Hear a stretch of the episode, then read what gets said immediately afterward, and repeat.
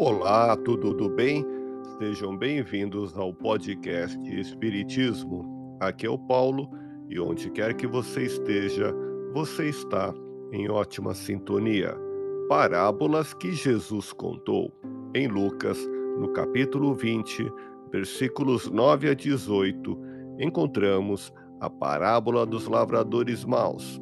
Aplicando a parábola à nossa atualidade, através da reencarnação, estamos plantados por Deus no solo deste mundo.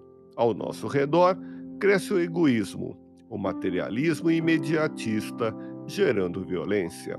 Necessitamos da moral cristã, delimitando corretamente o bem e o mal.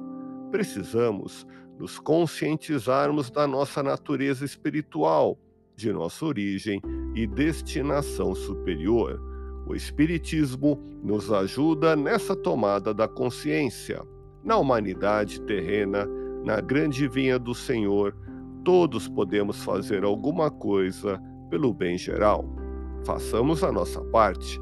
Cuidemos de tudo e de todos, segundo os desígnios de Deus, para que se alcancem os resultados espirituais desejados, como o progresso, a evolução, a prosperidade, a mudança para melhor em nós e nos que estão à nossa volta, aqui ou no além.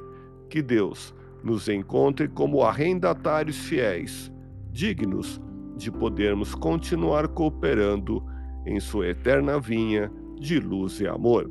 Ouça podcast Espiritismo. Agradeço sua audiência, fique na paz do Cristo e até o próximo episódio.